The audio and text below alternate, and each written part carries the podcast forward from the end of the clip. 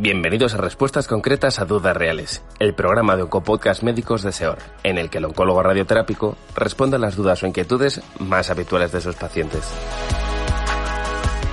En el programa de hoy contamos con la doctora Paula Peleteiro, oncóloga radioterápico en el Hospital Clínico Universitario de Santiago de Compostela, para hablar sobre la radioterapia, radioterapia radical, adyuvante y paliativa.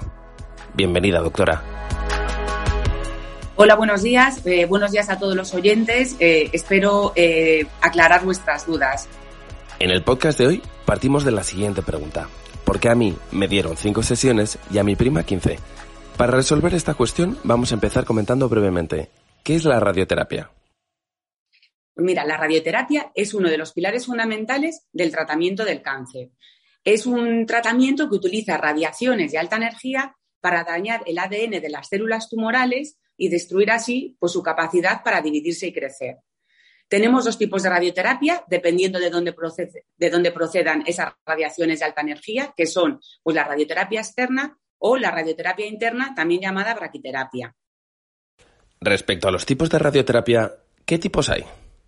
Bueno, pues como ya he dicho, hay dos tipos de radioterapia, dependiendo de dónde procedan esas radiaciones, la radioterapia externa o la radioterapia interna. Y os voy a explicar eh, brevemente eh, de qué va cada una. Pues la radioterapia externa utiliza máquinas llamadas aceleradores lineales que lo que hacen es producir un haz de radiación a cierta distancia del cuerpo, ¿vale? Entonces, estos haces, que son los haces de alta energía, entran desde fuera hacia el tumor para destruir, como hemos dicho, las células tumorales. ¿Vale? Eh, tenemos un programa informático, varios sistemas de seguridad y lo que hacen es ajustar el tamaño y la forma del haz para dirigirlo eh, de forma que trate el tumor eh, solamente tocando mínimamente pues, los tejidos de alrededor.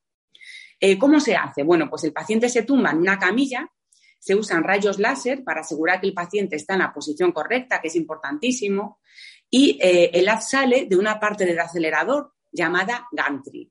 Este gantry rota alrededor del paciente Y la radiación se puede administrar al tumor desde cualquier ángulo de los que rota el gantry, eh, rotando el gantry y moviendo pues también la camilla de tratamiento, porque se puede mover en varias direcciones. Estos tratamientos, este tratamiento con radioterapia externa se suele administrar todos los días laborables de la semana durante varias semanas y suele ser de forma ambulatoria, a no ser que el paciente pues esté ingresado por otra causa. Vale, tenemos distintos tipos de radioterapia externa, distintos aceleradores, eh, como la protonterapia, la radioterapia estereotáctica, pero eh, se os hablará en otro podcast de estas técnicas. Eh, el otro tipo de radioterapia que os quería comentar ahora, la braquiterapia o radioterapia interna, pues es otra técnica que consiste en introducir en el interior del organismo isótopos radiactivos, fuentes radiactivas. ¿Vale? Hay dos formas de hacerla. Una, poniendo fuentes isótopos radiactivos temporales y eh, otra es poniéndolos eh, de forma eh, permanente. ¿Vale? Las temporales pues, se colocan en el cuerpo durante un tiempo mediante un sistema que traslada la fuente desde el equipo donde se almacena el, el, isótopo, ¿vale? A través de un catéter a la zona del cuerpo a tratar y luego se retira. Y la braquiterapia permanente, pues bueno, pues esa fuente se deja dentro del cuerpo para que surja efecto. Eh, dependiendo del tipo de implante, este ya no es ambulatorio, a veces es necesario permanecer ingresado en el hospital uno o dos días y en otros, en, otros casos el paciente pues, se puede ir a casa el mismo día. ¿Vale? Y la colocación de estas fuentes y isótopos radiactivos habitualmente eh, se tiene que utilizar una sedación o anestesia general y se tiene que realizar en una habitación preparada para tal fin, en una habitación blindada. ¿Y con qué intención se puede administrar?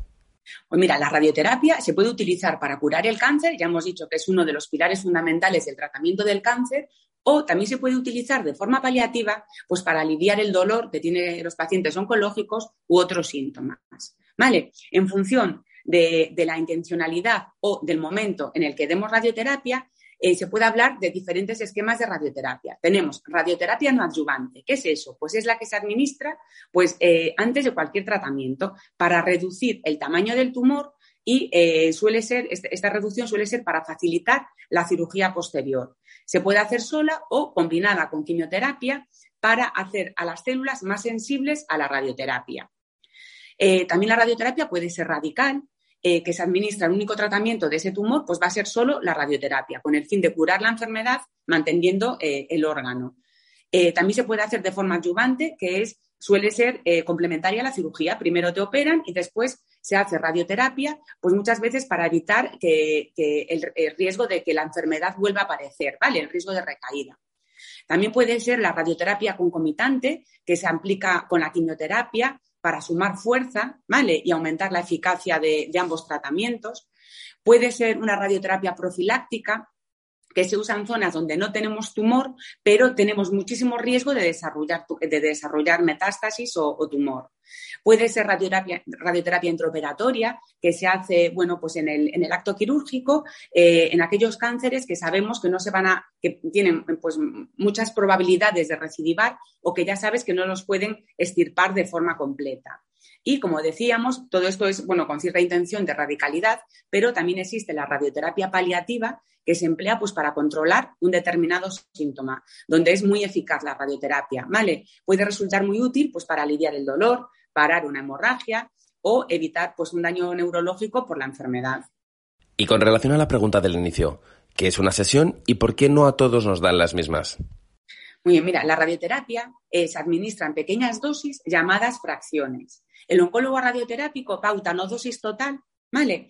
Y luego esa dosis total no se puede dar en un solo día habitualmente. Entonces, esa dosis total se divide en dosis más pequeñas o fracciones, ¿vale? Cada día se administra una fracción y se repite durante muchos días hasta llegar a la dosis total. ¿Vale? La dosis total y la fracción pues va a depender del tipo de cáncer, del tamaño, de dónde está situado el tumor, pues del estado del paciente, ¿vale? De las probabilidades que el paciente tenga para cumplir bien el tratamiento o de otros tratamientos que esté recibiendo el paciente. Hasta ahora, eh, los tratamientos que teníamos eran más largos. ¿Por qué? Porque la dosis que dábamos en cada sesión eran más bajas. Pero últimamente, con la eh, evidencia que tenemos de ensayos clínicos y con las nuevas tecnologías, pues podemos dar más dosis por fracción. ¿Vale? Eh, disminuyendo así el número total de días de tratamiento. Esto se llama hipofraccionamiento. ¿Qué pasa? Pues que no es apropiado para todos los tipos de situaciones. Por lo tanto, respondiendo a la pregunta inicial, que, ¿por qué a mi prima, por a mí me dieron cinco sesiones y a mi prima quince? Pues no todos los pacientes van a recibir los mismos días de radioterapia, ya que la dosis total depende del tipo de tumor, de la intención de tratamiento, del estado general, como hemos dicho, y hay pacientes y, o sea, hay situaciones o tumores que no se pueden hipofraccionar. Pues con esta última respuesta finalizamos el podcast de hoy. Y no queremos despedirnos sin antes agradecer la presencia de la doctora Peleteiro por su participación en Oncopodcast. Gracias, doctora. Muchas gracias, gracias a ti y a, todos los que me habéis eh, prestado atención. Muchas gracias también a todos ustedes por escucharnos y recordarles que pueden seguir los siguientes podcasts desde nuestras páginas web seor.es e inforadioterapia.com a través de Apple Podcasts, Spotify o iVoox y a través de nuestras redes sociales Facebook, Twitter, Instagram y LinkedIn. Les esperamos en el siguiente programa. Un saludo.